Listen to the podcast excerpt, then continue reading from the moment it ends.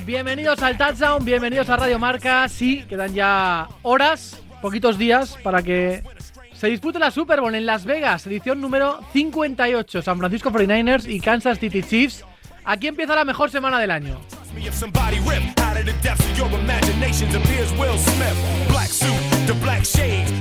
Iñaco Díaz Guerra, ¿qué tal? Qué bien, eh, qué amplio soy, ¿eh? Otra vez. Voy a moverme esto aquí. Es, porque una- es un, bonito, una- un bonito retrato de lo que ¿no? ha sido la temporada. Sí, Eh, porque vamos a acabar como, como cabía esperar.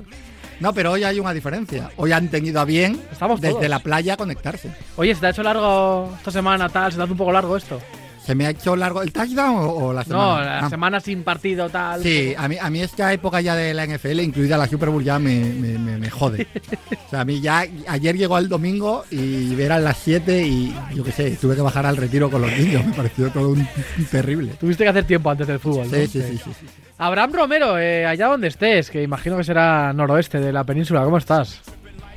¿Qué pasa? ¿Cómo estamos? Vigo, correcto. Vigo, Muy bien. ¿Estás bien? Me gusta, me gusta que siempre, siempre empezamos el programa con los clásicos lloros, victimismo y bueno, no pasa nada. ¿Se te hace a ti, feliz, hombre, hay que vivir un poquito. ¿se te hace a ti largo estas dos semanas o te desconectas un poco ahí o no? Me desconecto muchísimo, la verdad. Eh, de hecho, eh, veo los vídeos de algunos de algunas pruebas que hay en la Pro Bowl y me molesta todavía más que no haya que no sea la Super Bowl ya este este fin de semana. Pero bueno, eh, nada, queda poquito, hay que disfrutarlo. Eh, no vamos a Las Vegas. Algunos, bueno, va, va el 50% del touchdown, lo cual está bien. Un poco como Buen nos dato. manejamos nosotros. A los sitios venimos dos. Bueno, solo va- que, solo que, que- que al bueno, al bueno, al bueno tú y yo nos quedamos. Sí, si metemos a Marcos, 60%. Ah, voy, ¿eh? Marco. ah, ¿verdad? 60%. Bueno, ¿verdad, bueno, Marco, que no ha ido ni un día al programa a Las Vegas y va. Claro, claro. histórico. Rubén y Veas, eh, papá como ahí- ahí donde, donde estés, Rubén y Veas, ¿cómo estás? ¿Qué tal? ¿Cómo estáis? Pues veo que la música sigue siendo la misma. Sí. eh, pues nada. A mí se me ha hecho muy largo la semana, el año y todo se me está haciendo largo ya. Pero ya con ganas de venir a Joder, Madrid, ¿no? Y un poquito de avión, ¿no? Que son 15 horitas, 16, 17, lo que sea, bien, ¿no? Ah, está bien, está bien el viaje que nos espera, pero bueno, Rubén, Rubén, hay que empezaste, hacerlo. empezaste a estar cabreado con la vida en la semana 2, tío. Sí. Antes, antes. Además, este, este programa de previa iba a ser iba a ser una cosa y ha terminado siendo otra totalmente peor. O sea, qué, qué drama. Bueno, hay que jugar. Tremendo, hay que la- jugar. la felicidad Ya caemos- constante. Ya caemos mal. Oye, Iñaco, eh, La felicidad constante de Rubén es increíble. no, os voy a hacer la misma pregunta a los tres. Eh, Sí. ¿Ha cambiado en algo tu perspectiva del partido de hace una semana cuando terminas al final de conferencia? ¿Ahora lo, lo ves distinto? ¿Tienes una sensación distinta o no sé? No, no, porque yo ya, una vez que vi que Kansas cogía carril, me quedé con la sensación de que va a ser muy, muy, muy difícil ganarles. Y yo sé que San Francisco debiera ser favorito a priori, pero si yo tuviera que meter dinero aquí y ahora, eh, intentaría evitarlo y si no tuviera más remedio, quizás se lo metiera a Kansas. Lo pensaba y lo pienso. Abraham, ¿favorito para ti?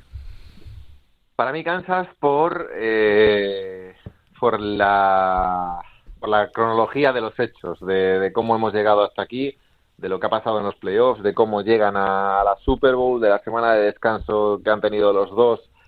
Y creo que, que, los Chiefs en, en este tipo de partidos es un tópico decirlo, pero llevan esta generación lleva cuatro eh, saben ya cómo, cómo jugarlo. Eh, los Niners llegan con un equipo para mí más experimentado quizá del que pueden tener los Ravens para este tipo de partidos, porque vuelven a una Super Bowl después de después de cuatro años, si no me equivoco, y, y tienen es más experiencia y tienen en teoría eh, más talento. Creo que será, más allá de decir un favorito, que será un partido súper igualado, que tenemos a dos e- auténticos equipazos y creo que de verdad es la mejor Super Bowl que nos podía dejar esta temporada. Un partido igualado, dos equipazos. Ojo, eh. 11 Ojo, contra 11 también. 11 contra 11. Tópicos, 11 contra tópicos. 11, no hay enemigo pequeño. Rubén, dime que tú si estás un poco en el barco de San Francisco. Yo estoy un poco en el barco de San Francisco, por favor. Yo, yo doy favorito a San Francisco. Luego la explicación de por qué, pues la damos durante el programa, porque Abraham parece que le, le han hecho una pregunta y ya te ha dicho todo lo que iba a ser el programa, cuando lo único que tenía que contestar era cuál era su favorito. Si uno o otro. Yo te digo que San eh, Francisco. perdón. Yo también San Francisco, las 2-2. Yo voy con San Francisco, ¿eh? Lo digo No, abiertamente. Yo sé quién quiero que gane, pero yo a las finales siempre voy pensando que con quién voy las va a perder. Eso me quita mucho problema de la vida. Bueno, te quita y No te- soy yo el triste, ¿eh? No, no soy yo el, el triste y el... Pero porque, pero, pero ¿qué, qué, qué otra cosa nos une aparte de- del amor, Rubén? Pues eso. Es así, la vida es así.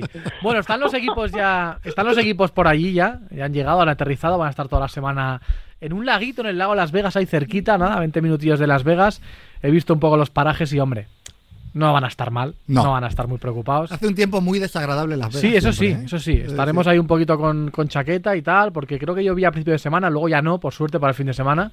Pero bueno, que yo creo que va a estar bien el. Mm. Bueno, el también en Las. Vegas te puedes mover sin pisar la calle. Sí, es un poco así. Eso, quien no haya estado, básicamente, como hace tanto calor en la temporada alta, mm, los casinos van conectados por pasillos unos con otros y puedes estar sin salvo que quieras ir a las capillas a casarte, puedes no. Que puedes tampoco no lo descartamos. Que tampoco lo puede descartamos. suceder, pero a priori. Me gusta no. que Iñaco habla con, con, con sabiduría de quien ha estado allí, ¿no? Bueno, he estado, Cuéntanos algo de Las Vegas. he estado tres veces allí. ¿Tres que- veces? Sí. Que, Tres veces en Las Vegas, ¿eh? Sí, Ojo. sí. Que parecen muchas o pocas. Escucha, he estado tres veces en, la- muchísimas. en Las Vegas y nunca me he jugado más de 20 dólares en, en una Lo cual de por eso he podido ir otra vez. quiero decir, Yo he es estado una ¿Qué es lo peor que te ha pasado? ¿Qué es lo peor que te ha pasado en Las Vegas? No me ha pasado nada malo en Las Vegas, nada que no se pueda contar. Eso de lo que pasa en Las Vegas. Hay mucho mito. Lo que le pasa a los americanos es que tienen muchas veces en- eh, a la hora de salir y tal una vida un poco triste.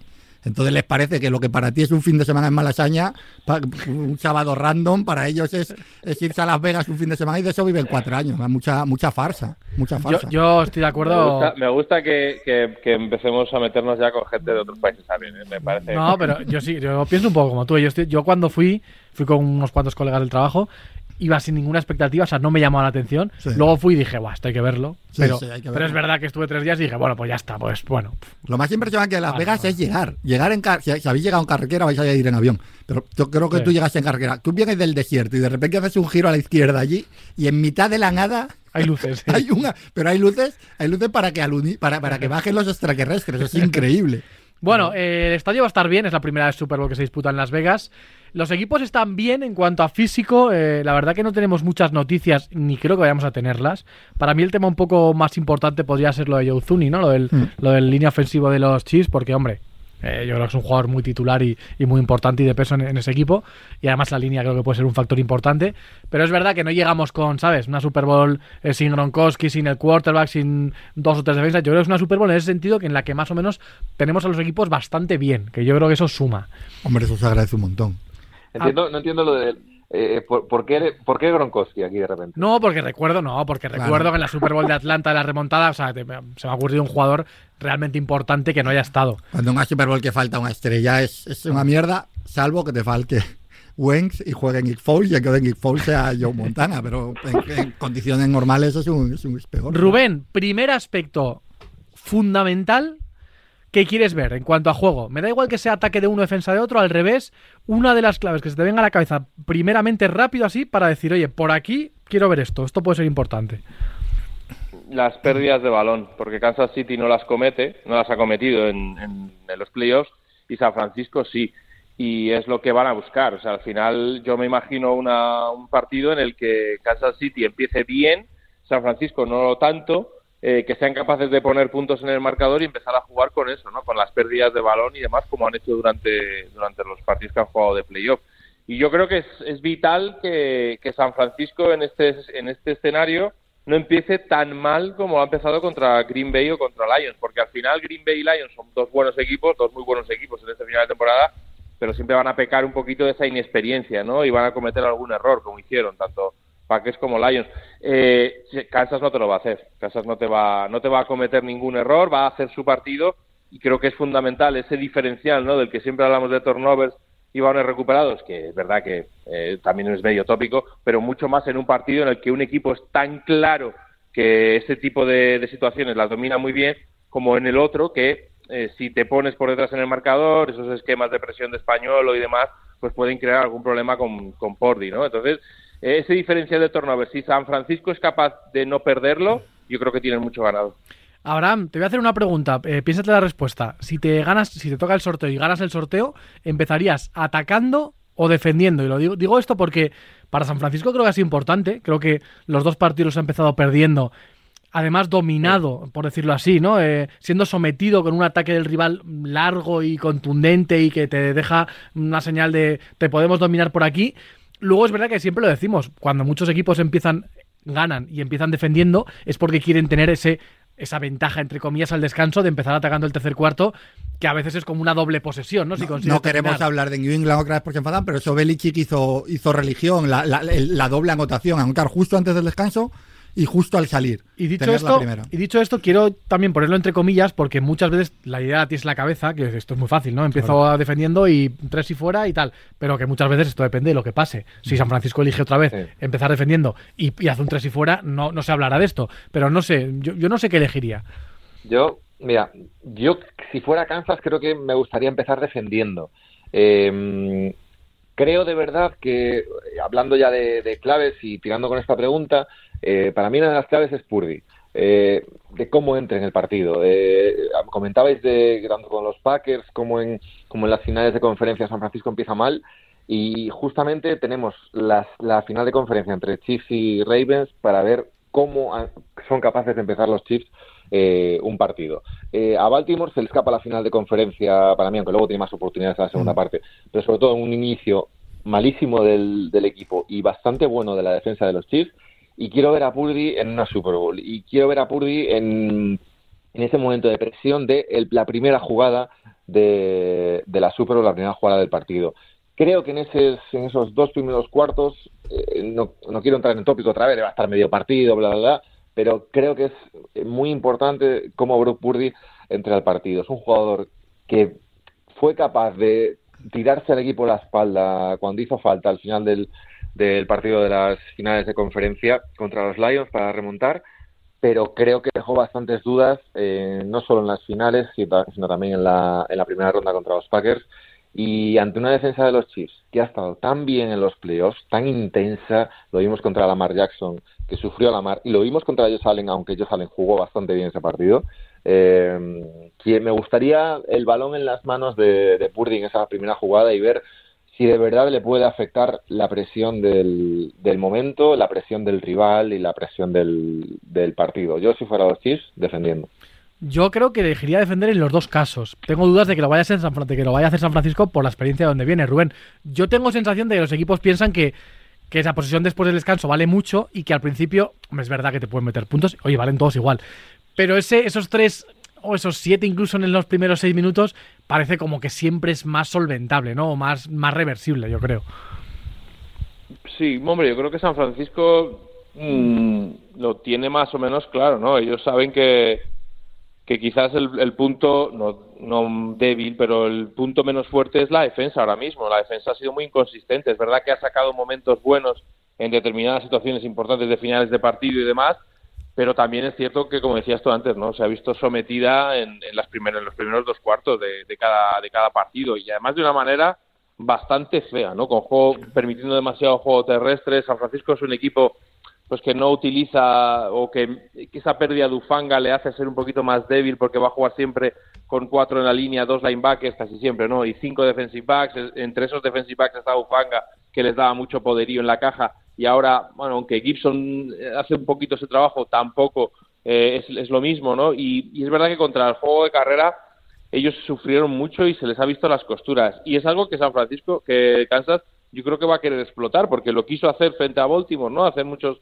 muchos snaps de carrera, aunque no sacaran una gran o que no tuvieran una gran productividad, sí que lo intentaron hacer y me imagino que lo van a lo van a volver a repetir. Y San Francisco yo creo que está en ese momento en el que dice, bueno, vamos a intentar que, que no se que eh, no se nos vayan mucho en el marcador o poder tenerlo controlado para en, el tercer y en el último cuarto y en eso va esa primera posesión del tercer cuarto pues atacar nosotros, ¿no? Tener un poquito ya más de, de, de, saber cómo está jugando los Chiefs, poder en el vestuario ajustar, que eso yo creo que Kyle Shanahan lo hace muy bien, y dar ese paso, ese paso adelante en el tercer cuarto. Creo que eso es algo que, que San Francisco lo tiene claro y que me extrañaría, bueno, si al final le sale la moneda a favor de los Chiefs y eligen defender, no, no le queda otro remedio a, San Francisco que, que, aceptarlo. Pero si no, yo creo que la idea de San Francisco es la misma.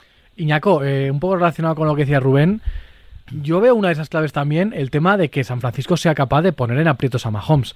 Eh, cualquier equipo, ¿no? Lo tiene que hacer. Pero para mí, por ejemplo, los tackles, eh, Donovan Smith, eh, Taylor, no me gustan nada. Creo que al final el esquema, Mahomes, la habilidad de Andy Reid, todo suma para que, para que eso no termine siendo un punto tan débil.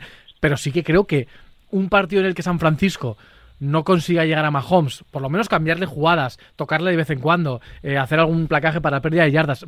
Realmente yo veo que si eso no lo consiguen, pueden sufrir mucho en defensa, muchísimo. A mí se me hace muy difícil pensar que no lo consigan. Es decir, es verdad que la defensa de, de San Francisco no ha sido lo que pensábamos que iba a ser, ha sido irregular, ha habido momentos. Pero al final una Super Bowl también es un momento de jugadores y de jugadores de talento y todos lo sabemos. Los buenos tienden a decidir y la realidad es que la línea defensiva de, de, San Francisco para el pass rush, quiero decir, es que tienes a Bosas, que tienes a Skate Chase Young, que es un eh, que, no es lo que pensábamos que iba a ser antes de las lesiones, pero que sigue siendo un jugador buenísimo, tienes a Hargraves, tienes a Arms, que, que dentro de ser eh, defensive tackle también entra, bueno, no lo es, puede ser un defensive end, pero bueno, lo, lo usan en los dos sitios, también entra quien es un montón, un montón de jugadores en esa línea capaces de comerse a los tackles de, de a los tackles de Kansas. De hecho, la, baja de Tuni es importante también porque aunque sea un, un GAR, es, es un, un, GAR élite y, y, y, tanto en el juego de carrera como para, para, para el juego de pase ayudar a esos tackles que flojean es muy importante. Si falta Tuni, yo de verdad creo que esa línea va a sufrir mucho porque si algo tiene la defensa de San Francisco es pass rushers, que no han estado quitando voz a lo mejor al nivel que Hargrave no ha sido el que era en Filadelfia, una serie de cosas. Es verdad, pero, pero en un partido así que se que hace muy difícil pensar que va a haber tres momentos concretos, tres jugadas concretos en que lleguen a Mahomes.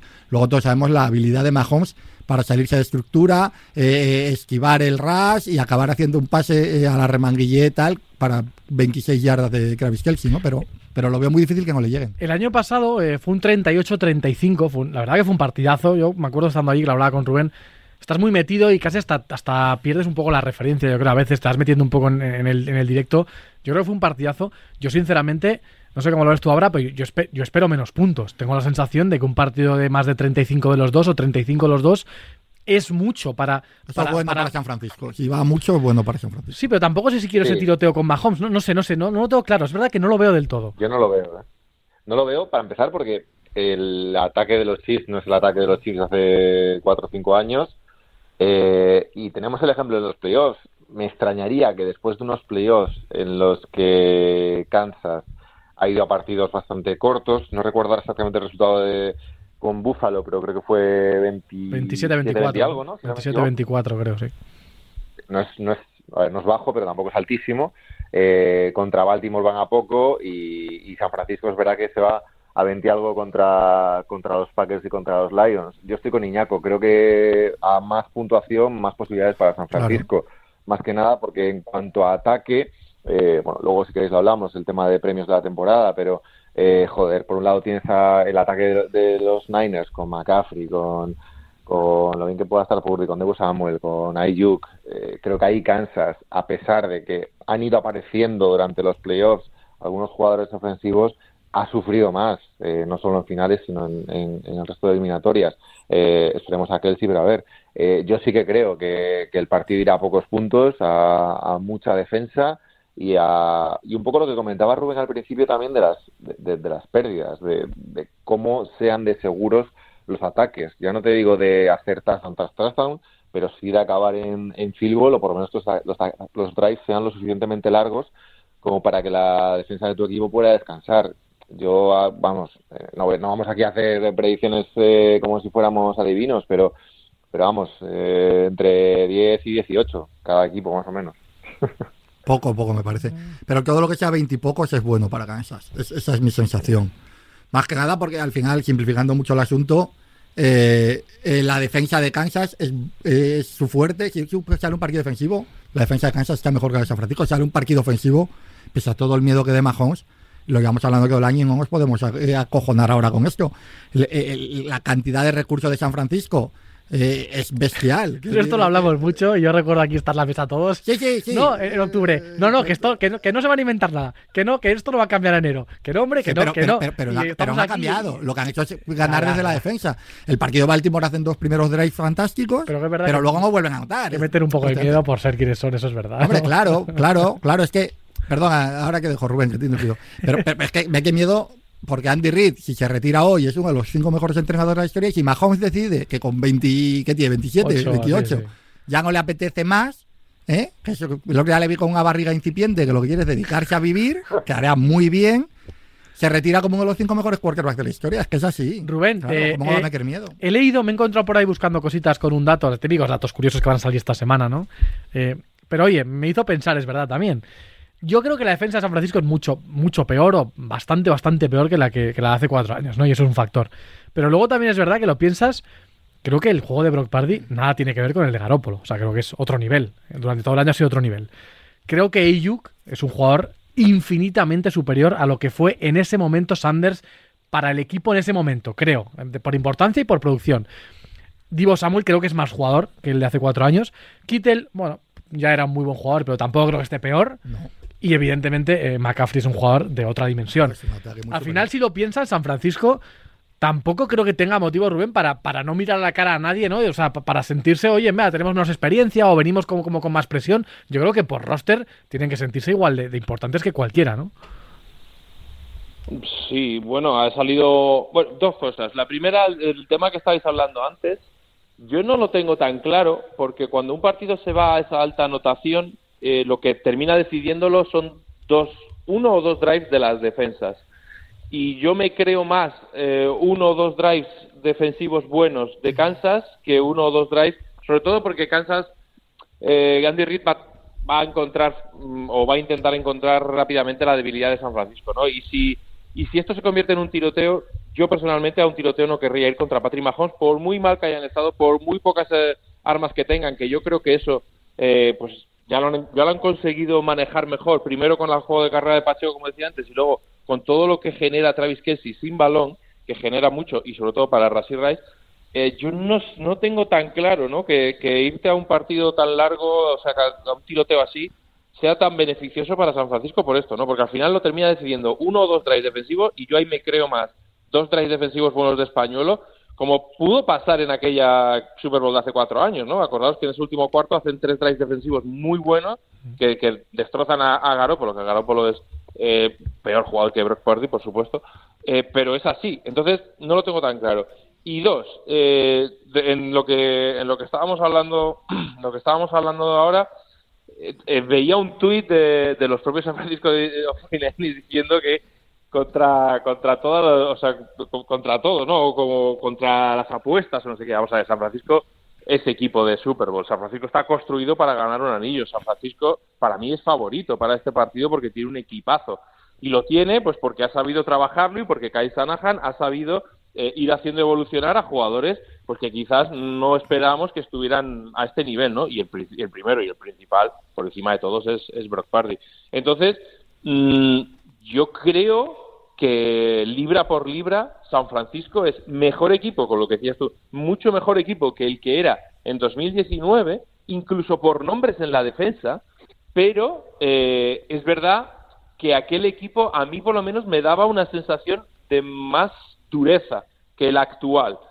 Y, y eso en términos de que San Francisco es un equipo súper duro en, en los dos lados del campo, pero a mí este año sí que lo encuentro algo más débil y que ha necesitado de, de más eh, mm, actuaciones individuales en, determina- en determinados momentos más, más buenas, más grandes que lo que hacía el año eh, aquellos, hace cuatro años, ¿no? Donde en un, pues eso, dominaban con el juego terrestre, la línea defensiva te amargaba por completo el partido al rival, que lo estuvo haciendo con Patrick Mahomes durante tres cuartos y medio. Entonces, claro, eh, creo que es un mejor equipo, más de fuegos artificiales, pero a mí mi sensación es que aquel equipo era mucho más duro. Iñaco, a mí me pasa con estos Niners que también me pasa un poco con estos Chiefs. El escenario que me imagino un poco es que al final San Francisco sí que necesita que se desarrolle un poco el partido que ellos quieren para dominarlo. ¿eh? Evidentemente estamos hablando de dos equipos que, eh, lo que decía Rubén antes, con una pérdida aquí, una pérdida allá, pues te van a ganar. Yo creo que San Francisco ha ganado sin jugar mejor los anteriores. Pero yo sí que creo que San Francisco va a querer un partido donde ellos ejecuten el plan que quieren y se sientan dominadores y sin embargo tengo la sensación de que Kansas City con esta defensa que también tiene su estilo particular es un equipo al que le va a importar menos que no sepamos por dónde va el tema, ¿no? Que pase una cosa aquí, otra cosa allá. eh, igual pierde un balón Mahomes, pero no creo que eso sea handicap para el siguiente drive. Yo creo que como que Kansas City se puede mover un poco mejor en la incertidumbre de no saber un poco cómo está el partido, ¿no? No lo sé. Es decir, yo creo que en el fondo, como coincido en que San Francisco es mejor equipo, más allá del respeto infinito a estos chips, eh, yo creo que simplificando mucho y igual luego me equivoco, hay dos escenarios en el Super Bowl. Hay una victoria fácil de San Francisco o hay un partido ajustado que entonces sí lo pueden ganar Chiefs. Pero me resulta imposible, por ejemplo, y luego lo vimos al así el partido y me lo recordéis una semana, pero me resulta imposible imaginar una victoria cómoda de, Chiefs. No me resulta imposible imaginar una victoria cómoda de San Francisco. No me resulta imposible eh, eh, imaginar un escenario en el cual eh, anota, anota pronto porque salen bien, salen bien, porque es verdad que estamos muy Estamos muy mm, eh, influidos por estas dos últimas semanas que ha salido dormido los, Niners, pero no ha sido una constante durante la temporada, ha sido un equipo bastante consistente. Si sale bien San Francisco, hay un escenario en el que San Francisco se pone 14-0 y olvídate, ¿eh? 14-0, 14-3, porque sales, atacas primero, anotas, paras una defensa, anotas otra vez, y estos Chiefs no son un equipo construido para remontar, porque, porque si ya van con prisa, van a sufrir, van a ser muchas veces drives cortos de pase-pase, la defensa va a descansar menos, van a pasar un montón de cosas. Entonces yo sí que visualizo un escenario en el cual San Francisco se pone pronto por delante y olvídate, me cuesta mucho visualizar un escenario en el que pasa al contrario, porque como vimos contra Baltimore, incluso aunque se ponga pronto por delante Kansas, como luego no tiene un ataque consistente ni constante, siempre va a haber eh, oportunidades para que se vuelva a meter en el partido San Francisco. Por eso te digo que, que, yo de verdad no, creo que, que San Francisco necesite que todo salga como él espera. Yo creo que si el partido sale como Kansas espera, y aunque lo gane, San Francisco va a llegar vivo al final. Si el, si el partido sale como San Francisco espera, cabe la posibilidad de que Kansas esté muerto mediado el tercer cuarto. Ahora, eh, tú que eres candidato defensor de, de, McCaffrey para el MVP, o de, de Purdy, o de los quarterbacks, teníamos un poco de versiones para todo. ¿A quién ves haciendo un gran partido San Francisco? ¿Realmente es un partido estratosférico de McCaffrey? Yo es que, siguiendo con lo que dice Iñaco y hilando con esto, eh, hay una cosa que me preocupa un poco como, como aficionado, como, eh, que, como viendo a favorito, como lo veo los o como equipo que me cae, que me cae mejor. Em, creo de verdad que el mayor problema aquí, y, evidentemente el mayor problema del equipo que ves en el equipo rival es el mejor jugador, lógicamente, y para mí el mejor jugador es, es McCaffrey. Y los Chiefs si algo han demostrado en esta temporada y, lo han seguido demostrando en playoffs a pesar de hacer buena defensa, es que le cuesta mucho la defensa de carrera. Le cuesta muchísimo. Eh, de hecho, estaba buscando datos mientras estabais hablando y son la, la decimoséptima defensa en, en, yardas de en yardas de carrera de la NFL, la que, la que más permite. Eh, no sé, me, me resulta eh, complicado no ver un gran partido de McCaffrey. Y si vemos un gran partido de McCaffrey, me cuesta mucho no ver una victoria de San Francisco. Entonces, eh, creo de verdad que los Chiefs necesitan eh, un mal partido de Purding, algún tipo de sentido, ya sean pérdidas o en pase o algún momento de, mucha, mucha duda, para evitar que, los Niners ganen. Eh, aún así, insisto, para mí y ojalá sea así, ve una victoria de los Chiefs. Está bien, porque da todos los eh, datos de que no van a ganar los Chiefs y luego dice, no, pero van a ganar los Chiefs. Aclárate. porque creo de verdad, porque creo de verdad que va a ser un partido muy duro para Purdy. Lo creo de verdad, ¿eh? Y oye, ojalá me equivoque por los fans de los Niners, por Marco y por lo que diga. Pero creo que va a ser un partido muy duro para él porque creo que la gran oportunidad de los Chiefs es llegarle bastante a Purdy, presionar bastante a Purdy. En cuanto si los Niners consiguen que McCaffrey corra o que los balones ya lleguen a, a o a Samuel, eh, están bastante fastidiados. Pero en cuanto a la defensa de carrera, que creo que es el gran punto débil de la defensa de los Chiefs, eh, sufren muchísimo. Y si sufres muchísimo en, el, en la gran virtud de tu rival, eh, estás bastante perdido. Entonces, eh, en ese sentido, el mayor miedo que creo que pueden tener los Chiefs, sus aficionados, es cómo defender esa, esa cómo defender a McCaffrey y, y cómo evitar que corran lo menos posible en los Niners. En contra los Bills eh, no recuerdo ahora el dato de, yardas de carrera, pero no recuerdo un gran partido a nivel de carrera de, de Buffalo. Tampoco lo recuerdo de los Ravens, pero, eh, claro, no, tenías a McCaffrey delante. Es que yendo, yendo por ahí, Rubén, a mí me pasa una cosa. Yo tengo una sensación. Eh, es verdad que yo con Green Bay y con Detroit sí que he visto, eh, sobre todo en los dos primeros cuartos, un dominio del juego de carrera importante, o de las líneas, ¿no? Una línea ofensiva tan potente que te permite correr, y claro, ahí se te abre un poco el abanico y ahí tienes muchos problemas para achicar agua, es muy difícil.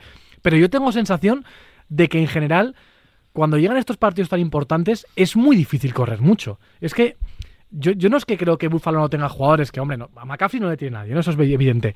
Pero quitando aquel partido que recuerdo de San Francisco con Green Bay en una, creo que fue una final de conferencia que corrieron ocho, que pasaron ocho veces, yo tengo sensación de que al final, si un equipo empieza corriendo más o menos mejor, eso se va a ir frenando. Seguramente sea porque, porque metes más gente en la caja o lo que sea. Pero yo tengo sensación, Rubén, de que, de que la, contra la defensa, la defensa contra la carrera va a ir ajustando y que al final casi siempre tiene que aparecer el juego de pase. No sé, no sé si mucho o poco, pero ahí es donde te acabas más o menos imponiendo o cayendo. Tengo esa sensación.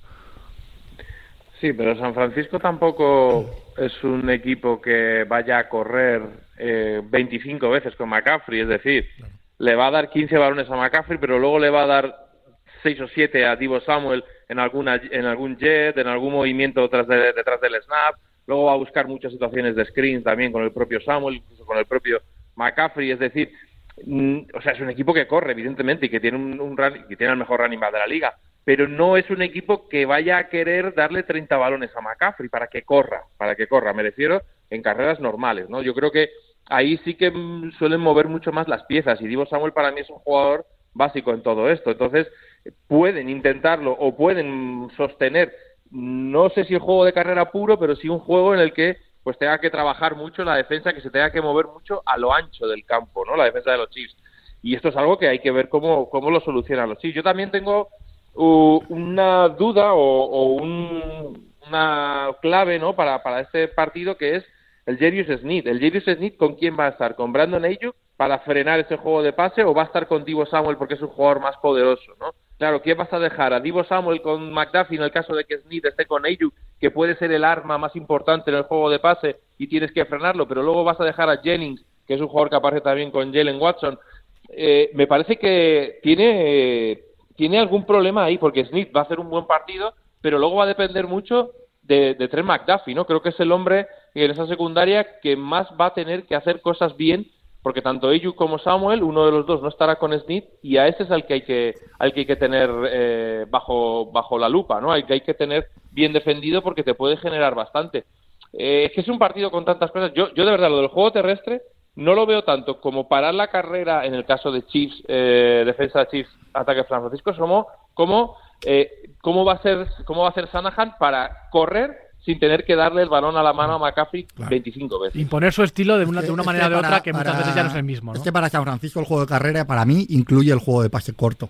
Es decir, eh, muchas veces. Sí, el dominio físico forma parte del estilo. Tiene tanto pase corto, tanto screen, tanto pase lateral a, a, a Divo, a, McCaffrey, etcétera, que al final todo eso para ellos forma parte casi de ese juego de carrera, aunque sea pase, entendedme. Pues son muchas veces jugadas para 8 o 9 yardas, eh, jugadas que exigen a, a, la línea y a los linebackers más a la, más a la secundaria, etcétera.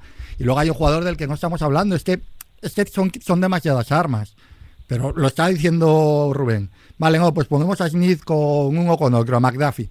Pero es que este, este año, más que ningún otro año reciente, eh, Kittel ha decidido cinco o seis partidos. ¿Por qué? Porque cuando eso se da, tengo normal en que es tan bueno que como siempre tiene cosas útiles que hacer, no lo usan en mucho en juego de pases si no es necesario. Dos jugadas puntuales y a bloquear, a, morder rivales a, y a definir desde sin tocar balón. Pero es que este año, ¿cuántos partidos ha hecho de 120 yardas, dos touchdowns? Aquí unos cuantos, en serio.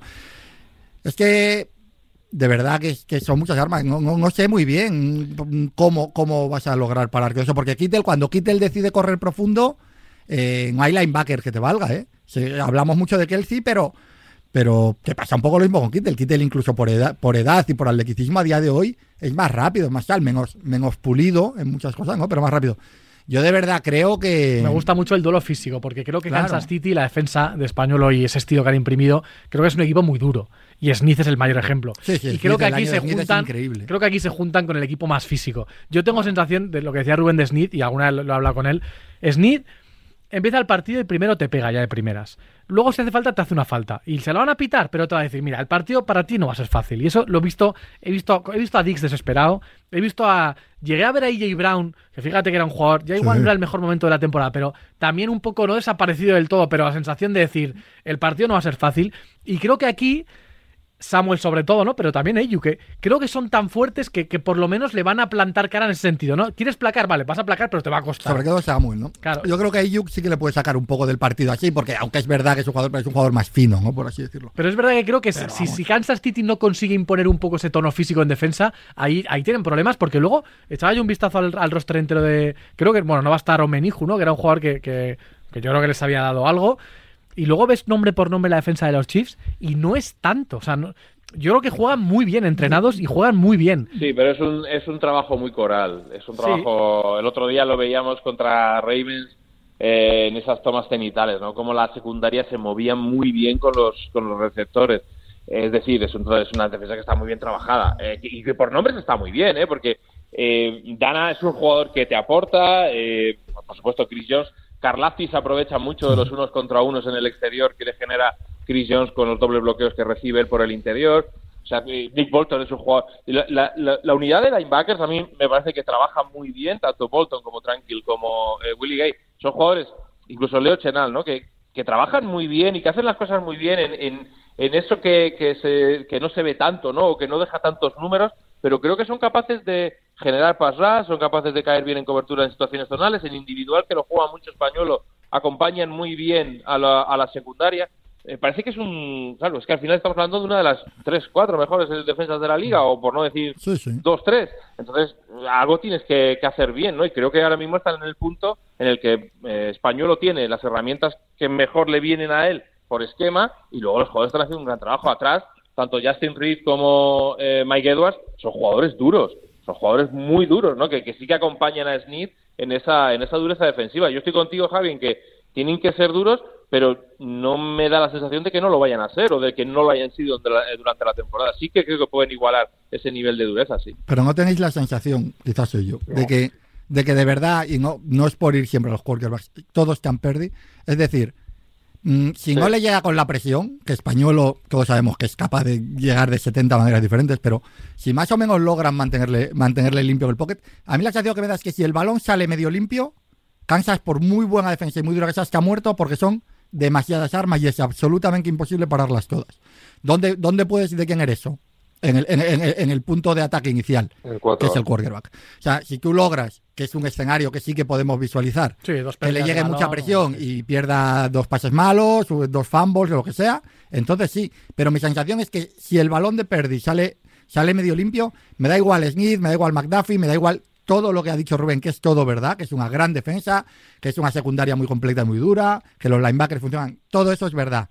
Pero a la hora de la verdad te va a dar igual porque hay demasiados jugadores en ese, en ese ataque capaces de hacer que 40 yardas en cualquier momento. Y si el balón sale medio limpio y les llega en una situación moderadamente ventajosa, les vas a parar dos veces, pero no tres.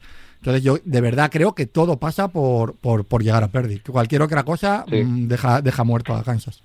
Habrá, eh, no lo digo yo, no lo digo yo, lo dice Travis Kelsey, le han preguntado y él ha dicho que, que Josh Kittle es el mejor Tyren de la liga, lo ha dicho él, ha sido el mejor Tyren esta temporada, lo ha dicho Travis Kelsey. Yo me traigo bueno, la sudadera, bueno. pero no me la he puesto. Vamos a hablar un poquito del ataque de Kansas, que le hemos tocado muy poquito. Yo sé que yo sé que ahora es muy de, de Valdés Scadlin, es verdad que nos llama siempre la atención ese nombre, pero yo sí que yo sí que creo que Vamos a suponer que Kelsey hace un partido bueno, y no voy a decir 200 yardas, ¿no? Pero vamos a suponer que hace 80 yardas y un touchdown, un partido un bueno. partido de Kelsey. Partido de Kelsey suyo normal. Yo creo que ellos van a necesitar para ganar una Super Bowl algo más. Vamos a suponer otro par de touchdown, alguno de algún jugador de, talento. ¿Qué ves más posible? ¿Habrá que haga un gran partido Pacheco o, o, quién puede aparecer? ¿Rice, eh? Yo creo que alguien tiene que dar un paso adelante. A ver, de forma, de forma constante, eh, Kelsey Pacheco de, y luego jugadas puntuales entiendo que se buscará más a Rice y Pacheco y o sea perdón y Valdés Scanting y Watson para alguna algún pase largo que pueda surgir como el de los minutos finales contra los contra los Ravens no veo a Mahomes dándole seis o siete balones a, a Valdés Scanting o a, Watson yo creo que el ataque de Kansas es, es el que es ¿eh? es lo que pueda sacar Mahomes buscar a, Kelsey, a Rice y, y, a Pacheco. Pero una cosa que lo que estabais comentando sobre, sobre, la, sobre la defensa de Kansas, yo, hay una cosa bastante importante, eh, creo yo, que pasó ya contra los Ravens, que es la capacidad que tenga la, el ataque de Kansas de estar sobre el césped, de alargar las jugadas porque cuanto más esté el ataque de Kansas sobre el césped, más descansa la propia defensa y menos tienes sobre el césped a, los McCaffrey, Samuel, Kittel y,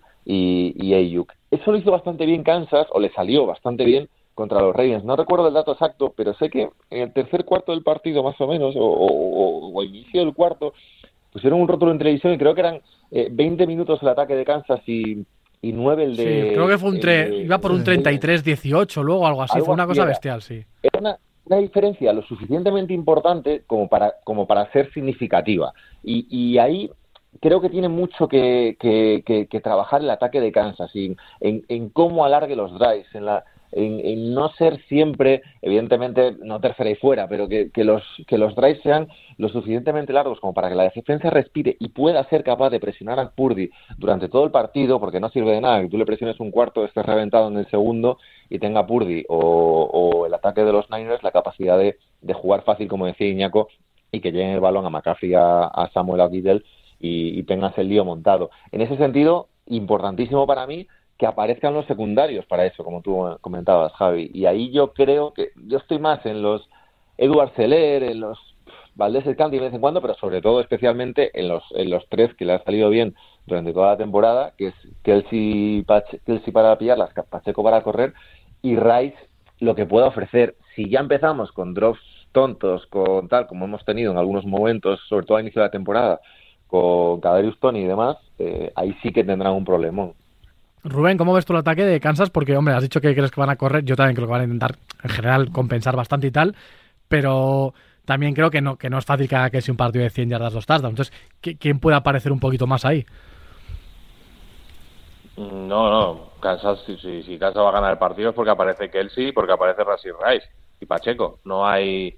Aquí no vamos a inventar nada. No creo. no, no Vamos, en mi cabeza no está un partido de 120 yardas de Valdez Scanlin porque no es lo que van a buscar y porque San Francisco no es una defensa que te permita eh, quemarle mucho, ¿no? En profundo. Es verdad que hemos visto sufrir a Ambry Thomas una barbaridad en estos playoffs, pero no me imagino a San Francisco permitiendo eso, ¿no? Permitiendo big plays porque no lo ha tenido Kansas en, en todo en todo el año, ¿no? Es un equipo eh, ahora mismo Kansas que te genere ese juego vertical que tenía antes con con Tyree Hill, aunque Valdés Scalding te lo pueda dar en alguna situación concreta, pero vamos, si Kansas quiere ganarse este partido y quiere anotar, esto tiene que ser Travis Kelsey, tiene que ser Rassi Rice tiene que ser Isaiah Pacheco.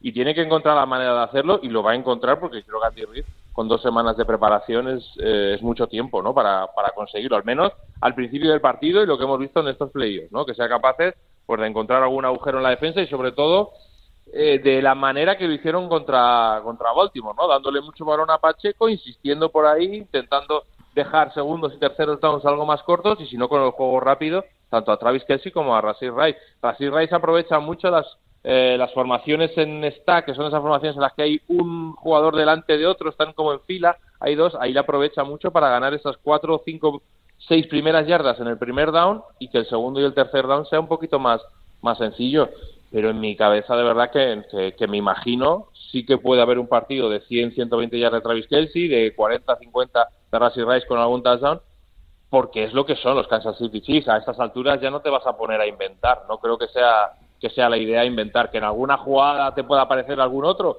sí, pero la insistencia y lo que van a jugar los Kansas City Chiefs es intentar mover cadenas como lo han hecho contra frente a Baltimore y frente a, a Buffalo. Hacer drives sostenidos, como estáis diciendo, pero con esos tres jugadores, algo que te pueda dar Claire, Edward Seller en alguna salida del backfield o demás, pero es que no, no creo que vayan a, ponerse a, o que se vayan a volver locos buscando otra cosa que además tampoco les ha funcionado durante todo el año. Iñaco, yo, como dice Rubén, para mover cadenas, para estar un poquito más en el campo, que decía Abra, más minutos, yo estoy convencido que vamos a ver las patitas de Mahomes, porque sabemos que cuando esto se ponga complicado, lógicamente, lógicamente va, a completar algún buen pase, pero me extrañaría mucho no ver unas 40 yarditas. Dos, o tres, primeros drives de esos que parece que no llega, que parece que corre lento y va así como con el pecho palomo, ¿verdad? Y al final llega. No, seguro. A ver, no nos engañemos. Eh, si esto lo va a ganar Kansas, muy bien la defensa y tal, pero lo va a ganar Mahomes. Lo va a ganar Mahomes en un momento dado porque va a tener que hacer magia con un ataque donde Kelsey aparte sabemos las limitaciones. Eh, va, a tener que, va a tener que correr, evidentemente. Lo que pasa es que más que correr va a tener que crear. Y este año ha estado menos creativo que otros. Quizá porque no se fía de nadie. Los riesgos que corría con ciertos pases completamente eh, fuera de diseño y fuera de estructura y fuera de los pies bien plantados, etcétera, con Tyreek Hill o cuando se fiaba de. Bueno, la verdad es que de Tyreek Hill, pues de lo único se fiaba Parque de Kelsey. Ahora, ahora no lo hace. Yo creo que él mismo, a base de drops, le han quitado la confianza en, en inventar. Sí que tenerlo en cuenta. El quarterback, y sobre todo un quarterback como este, es muy inteligente y el quarterback sabe cuándo puede, con quién puedes correr riesgos y yo creo que él no tiene mucha confianza de correr riesgos en, su actual cuerpo de receptores. Y creo que va a haber un par de drives que dependan de que, de que invente y, y se, cree algo. Estamos diciendo que no van a hacer muchas yardas, Valdez Scouting, etcétera. Pero el otro día el partido lo pasa con una bomba de, de 40 yardas a Valdez Scouting. Scan, ¿Cómo? Scantling. Scantling. Joder, yo con los nombres. Es increíble. Vamos a cerrar Valdés, esto. Valdés. Sí, sí. como Víctor, Juan Valdés. W. Ah, no, el del café. y bueno, a lo que iba. Que yo creo que vamos a tener que ver dos o tres jugadas de esas profundas para seguro. ¿eh? No, creo- no le va a valer solo con Kelsey, pese a que Kelsey es, indis- Kelsey es indispensable. En un gran partido Kelsey, pero no, profundas pero no es suficiente. Es donde ¿eh? van a quemar a Ambry Thomas o al otro y van a salir en la foto. Ya Sí, lo eso es, eso claro es todo. bastante, bastante. Oye, eh, juego de kickers. que Es que Ah, ese- un- el un touchdown barra, kickers. claro, un poquito. Sección, mira, sección del kicker. La gente está muy a favor de este No, tema. hombre, claro que sí hay que tocarlo. Eh, Harrison Butker, un clásico, la verdad, puede fallar, puede fallar, pero es verdad que, ¿no? Es te- un punto Te diferencial. deja, ¿eh? te deja frío en el sentido de que ni hablamos de él porque sabemos que está ahí. Entonces, eso yo creo que es muy bueno. Si esto va a dos patadas en los dos últimos minutos, ¿no? Yo creo que, que Sanahan confía en Moody, eh, pero lo que pasa es que igual yo no tanto. Pero eso, claro, sí que iba a decir, yo también confío en Abra, pero entiendo que los demás pues no lo vean. Esto, esto hay que tenerlo en Eh, cuenta. ¿Cómo veis lo de Moody? ¿Le ponemos la foto ya eh, de que va a fallar alguna patadita, algo? Hombre, sí. Bueno, a ver. Pero vamos a hablar de esto, de verdad. ¿Cómo? Ah, si no hablamos de kickers, ¿qué? ¿Qué, qué nos queda? ¿Qué nos No, queda? no, no, pero- no, en serio. Yo, a ver, yo creo que eh, hay que confiar en el chaval. Eh, ya está. Quiero decir, has llegado hasta aquí, has metido un par de ellas en playoff, has fallado un par de ellas. Pues bueno, ya está. Quiero decir, eh, no, la- lo de la presión y tal, eh, pues hombre, No ver, sé- siempre está en la Super. No se ha mentado a Kyle Shanahan, a Kyle Shanahan en, todo, en todo el programa, lo cual me parece increíble. Bueno, pero Rubén ha dicho un poco cómo, ¿no? cómo van a atacar, tal. Eh, es- lo que sabemos, eso lo sabemos todos, que, el- que la Super va a Es terminar. un estadio cerrado, va a ¿eh? salir Purdy. ¿Eh? la- yo estoy con Iñaco que la foto de la final es Brock Purdy. Para bien o para mal. Yo también Para voy bien o un para poco mal. por Ni ahí. kickers, ni kickers, ni leche. No, decía Rubén que es un estado cerrado en el sentido de que puede ser que no sea un día excesivamente complicado en cuanto a los kickers. No, pero no, Claro. eh, creo que los kickers no va a haber mucho problema. No, pero en serio, lo de Shanahan es importante también un poco por... Yo es que sabes por qué no estoy hablando tanto de eso. Porque ya me sé, o sea, ya. el Ya que- sabes lo que vamos a decir. No, y el que y el que ya me va a decir desde hoy lunes que Sanahan se juega mucho porque no sé, porque si no es que va a llegar aquí y tal. Ya me aburre un poco, o sea, en serio me aburre un Pero poco. tenemos que ir contra la- los discursos establecidos. O sea, que tengo que ir contra el discurso A mí, establecido. a mí, me, a, a mí me, me parece que lo de Purdy. Eh, eh, que cua- ¿Cuántas veces ha fallado? ¿Cuántos partidos ha jugado Purdy? ¿Cuántas veces lo ha hecho bien y cuántas veces lo ha hecho mal? Claro, 90% bien. Bien, Es bien, bien. que. Y, y encima en estos playoffs, eh, claro, no ha jugado bien, pero como no ha jugado bien el equipo en los, los primeros cuartos, pero luego el que, el que saca adelante el partido es él. no, Entonces, yo, yo lo que entiendo lo que decía Iñaco es que al final. Yo no sé eso de que está todo en el. No, no. Claro que está todo porque, porque es el quarterback, Sí, sí. pero no es porque. Yo No, pero- es, es lo que dices tú, yo creo que va, va por ahí, claro, va por ahí porque el juego es así y yo creo que me imagino que, No, que la historia de Purdy si ganan es tremenda y si pierden y comete uno o dos picks, que, que no me va a parecer mal, pero que No, creo yo- que la foto yo, es con, él. yo con Purdy me refiero cuando digo que todo está ahí, que la, que, la man- que la única manera de frenar un poco esos ataques es desde la presión al quarterback, porque una vez que el balón sale limpio, es muy difícil parar Pero esas es armas. como- pero Iñaco, eso es básicamente. es- Sí, con todos los equipos. Bueno, Si sí. presionas al quarterback, Pero no todo ya es cier- va- pero- pero Rubén- Lo vimos en la Super Bowl. Pero Rubén- lo vimos en la Super Bowl de Tampa contra Chiefs. ¿Qué Sí. pasó en esa Super Bowl? Sí, pero mira, lo que yo me refiero es que Mahomes, no- quiero decir, que si Mahomes le da un pase en la, en la línea de scrimmage a, a Rashy Rice, hay menos, y estoy diciendo el bueno, hay menos posibilidades de, que, de que te lo lleve 45 yardas para touchdown que si se lo da Divo Samuel. Es a lo que me refiero. Y sobre todo, es, es- es un poco eso, es decir, que, que, que tú a la- con el balón en las manos a, lo- a los cuerpos de receptores y de corredores de Kansas es más fácil que lo frenes en- que con el balón en las manos al, cuerpo de receptores y de corredores de San Francisco. Por eso creo que es aún más importante en el caso de San Francisco, que evidentemente llegar al quarterback es siempre clave, creo que es aún más importante en el caso de San Francisco impedir esa conexión limpia. Yo también porque, decía- porque con el balón en las manos son muy difíciles de Yo parar. también entendía un poco lo que decías en el sentido de que al final, para mí, la narrativa de jugadores, pues me, me parece que forma parte del partido. Pero creo que ya desde hoy hablar de que este entrenador eh, no gana Super Bowls porque no, porque es muy conservador o porque no decide bien, hombre, no creo que, No, no, no creo que decida bien 20 semanas y la Super Bowl mal. Y yo, y yo recuerdo que Andy Reid, que Andy Reid es muy bueno. A Andy Reid, antes de la primera Super Bowl con los Chiefs, Igual. mucha gente le esperaba todos los días con los dos últimos minutos de reloj, que a ver si esto lo gestiona bien, tal, y como si, que- es que como si estamos estuviera ahí comiendo hamburguesas sin saber lo que hace, ¿sabes? A lo que yo me refiero con los Shanahan también es que estamos hablando probablemente de las dos mejores mentes ofensivas de la liga. Está muy bien McVeigh también, tal. eh, pero, pero al final, de estos dos, eh, todo lo que se juega ahora a- a- viene, viene de ellos dos, prácticamente todo en ataque. Entonces, me parece que, que eso hay que reconocerlo a Shanahan hoy, gane o pierda, dentro de- del discurso que vamos a tener dentro de ocho días, simplemente.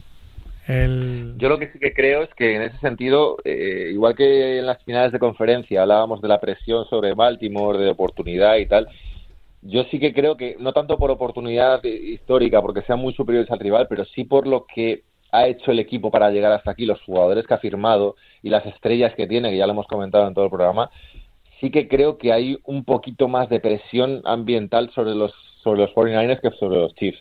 Yo los Chiefs, un poco la- después, evidentemente es una Super Bowl y tópicos hay que salir a ganar, bla, bla, bla.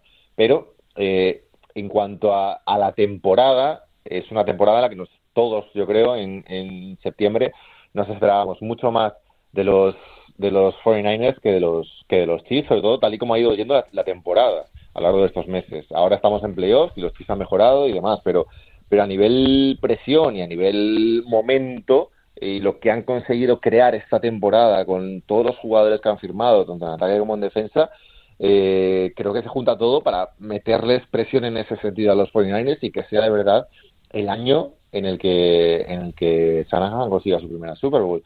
Si pierde, yo sí que creo que habrá debate, no tanto por joder, por las por la capacidad como entrenador, que yo creo que está más, más que más que superada y más que afianzada, sino por la joder, porque tú al final cuando eres uno de los grandes y Shanahan lo es, pues tienes que ganar al final para, para compensar todo eso que tienes alrededor y para confirmarlo.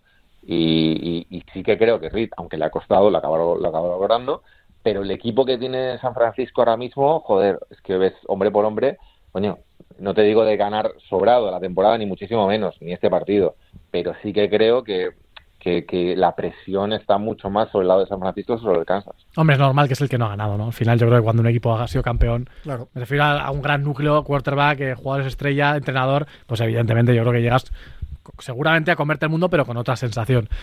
¿Qué se os ocurre más? El último minuto, dos minutos, algo de lo que no hayamos tocado. No hemos mencionado a la, a la jefa, a la señorita Taylor, que va a coger un avión privado y va a llegar de sobra. Vale. Sobrada, la mejor. Eh, imaginamos, bueno, no sé la señal internacional cuántos planos y tal dará, pero imaginamos que Pues Bueno, dará cuando, lo que cuando- pueda, sí. dará cuando haga algo bueno Kelsey, pero al final eso son 25 segundos. Sí, sí, no. Son 25 segundos por partido para que la gente se esté quejando 25 minutos. Ese es un poco el tema. algo que se os ocurra por ahí, chicos, en la playa ¿Qué donde opina- estéis. ¿Qué opina Rubén? ¿Qué opina Rubén sobre el show del descanso? Yo soy muy fan de Acer. Lo he sido siempre toda la vida. Además, es alguien de Como mi... Como llevas dando, el, llevas dando el coñazo con la sintonía del programa, que si no poníamos a Asher, que si no sé qué. De hecho, creo que esto ya, yo, yo creo que lo hemos hablado ya, pero claro, me imagino que sería en un programa en el que, en uno de tantos en los que no has estado y no, no, no te has no lo has oído, pero sí, ya lo, ya lo hemos dicho que habría que, de hecho creo que lo dijimos, que había que poner la, la canción de Yeah de, de Acer en vez del el- el infame tema ese de los hombres de negro que tiene. ¿Ha venido Abra a la mitad de los programas?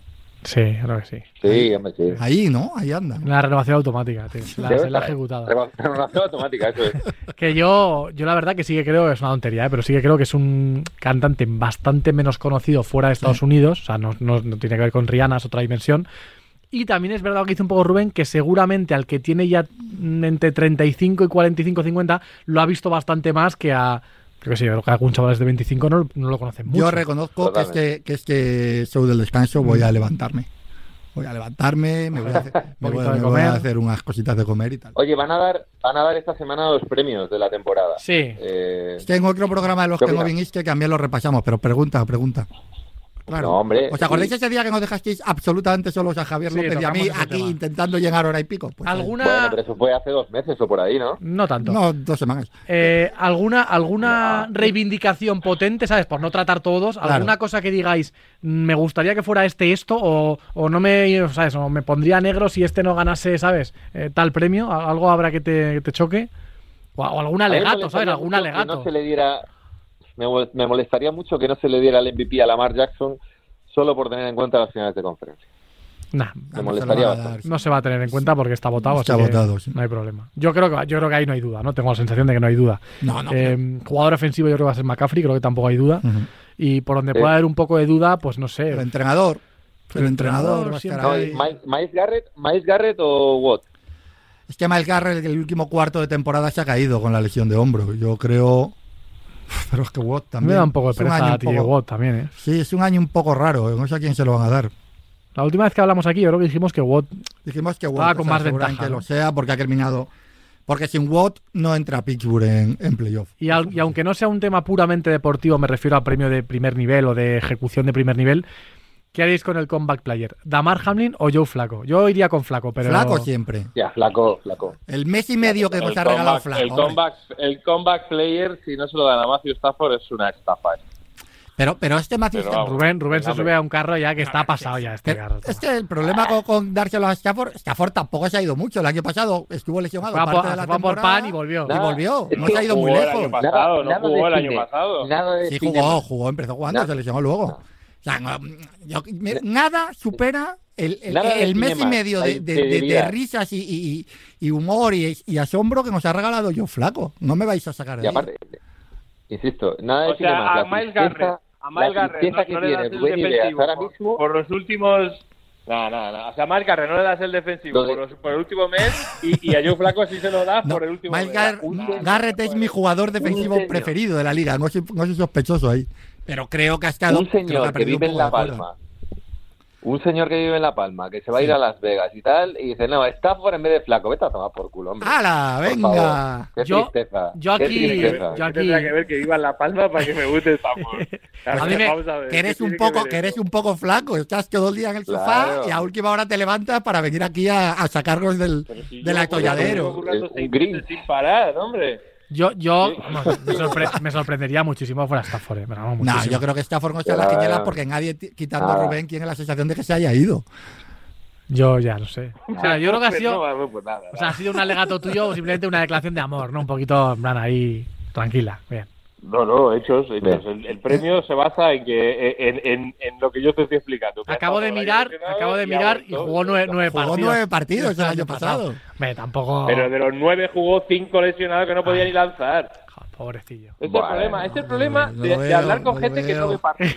Ese, es el problema, ese, ese es el problema real de Pero este no os programa, hagas, pero no hagas hablar de eso. Que te echas siestas ahí, que es que esto, esto es Solo terrible. faltan, solo faltan, solo faltan un programa como mucho y se acaba, se, acaba la Bueno, bueno, pero- veremos. Está claro, escucha, seguro, seguro que Griezmann ve más partidos que nosotros. Hola. Oye, una venga. cosa, Rubén. eh, vale que No, falta. seguro, pero vamos. Pero, escúchame, con 150 sospe- más. sospecho que Griezmann ve más que los cuatro. O sea que Pero no- una cosa, Rubén. Sí, sí, sí. Queda un, queda un programa, o sea, un programa más del post Super Bowl, pero puede ser que haya un vídeo especial Ojo, con Donna Kelsey. No, nosotros dijimos que si Está podemos- prometido. O sea, que pudiese ser que haya una edición especial eh, Donna. exactamente. Eso Está sería prometido. una cosa bonita. Hombre, protagonista, madrina del programa. hay, hay una cosa, hay una cosa muy graciosa sobre el programa de la semana que viene, el post Super Bowl, que estáis vosotros en Las Vegas y yo en Leipzig. O sea que Ah, pero, igual pero escucha, pero ese día no vamos a grabar entonces, porque yo aquí como un gilipollas solo en Radio Marca no tiene ningún sentido. Igual, hay solo, igual hacemos solo audio por no dejarte en, en evidencia, ¿no? A ver, que, igual, a ver, igual que, creo que- que habría si, que si uno de los cuatro tiene. Si uno de los cuatro quiere estar una hora en cámara soy yo, pero coño. No, no, yo, yo creo que lo que habría que hacer es despedirnos hoy de la audiencia y ya por, por lo que pueda pasar. O sea, No, no, no. ya. De un modo u otro haremos otro. Sí, es el haremos martes, Sí, sí, en vez de. Oye, chicos, eh, pasad buena semana y nos vamos viendo, no sé. Buen viaje, ¿eh, muchachos? Sí, nos vamos viendo y.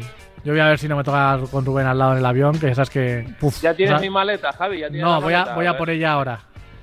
Ah, le hacen, la, le hacen la maleta. Sí, sí, sí. Ah, bien. Sí, O sea, luego él mete un par de cositas. Ya, ya, ya. ¿Sabes? Tú, tú, Iñaco, Iñaco, sí sabes de lo que te voy a hablar. El botón es sacarino. Sí, sí, sí, claro, claro. No lo quería decir, me parecía feo. Ahí lo tienes, ahí lo tienes, ahí lo tienes. Entonces yo ahora voy, la cojo en mi casita, luego se la recoge otra persona y va pasando hasta Yarda que- Turán de la semana, Javi López. Esto es, Correcto. esto es así. Bueno, chicos, buen viaje a los dos, volver a Madrid, eh, venir a Madrid pronto, que creo que mañana ya, ¿no? Pronto, supongo, ahora no sé, igual vive de vacaciones No, ya. no sé, igual. Abraham nunca Yo- se sabe. yo Es como, es como Gandalf. no llega Ah, el ni- jueves. jueves. Ah, bien. Ni pronto ni tarde. Llega justo cuando se lo ha propuesto. Bueno, Iba a eh, volver, iba a volver mañana, iba a volver mañana, pero, Pero al final no vuelvo mañana. porque No, no, no hay nada que hacer. No tiene nada que hacer, pues total, no vuelvo. no hay nada que hacer ya.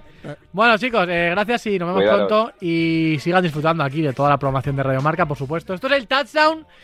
No sé si el último episodio, yo creo que no. Yo creo que habrá algo más. Habrá algo más. Y aquí. La gente, que la gente se pone triste. Que no. Aguantando el fuerte, Iñago Díaz Guerra y servidor, eh, para que la gente tenga una panorámica bonita. Hoy he entrado en plano. Hoy has entrado en plano, ya has salido, no has salido solo Buen detalle, ¿eh? nos seguimos viendo.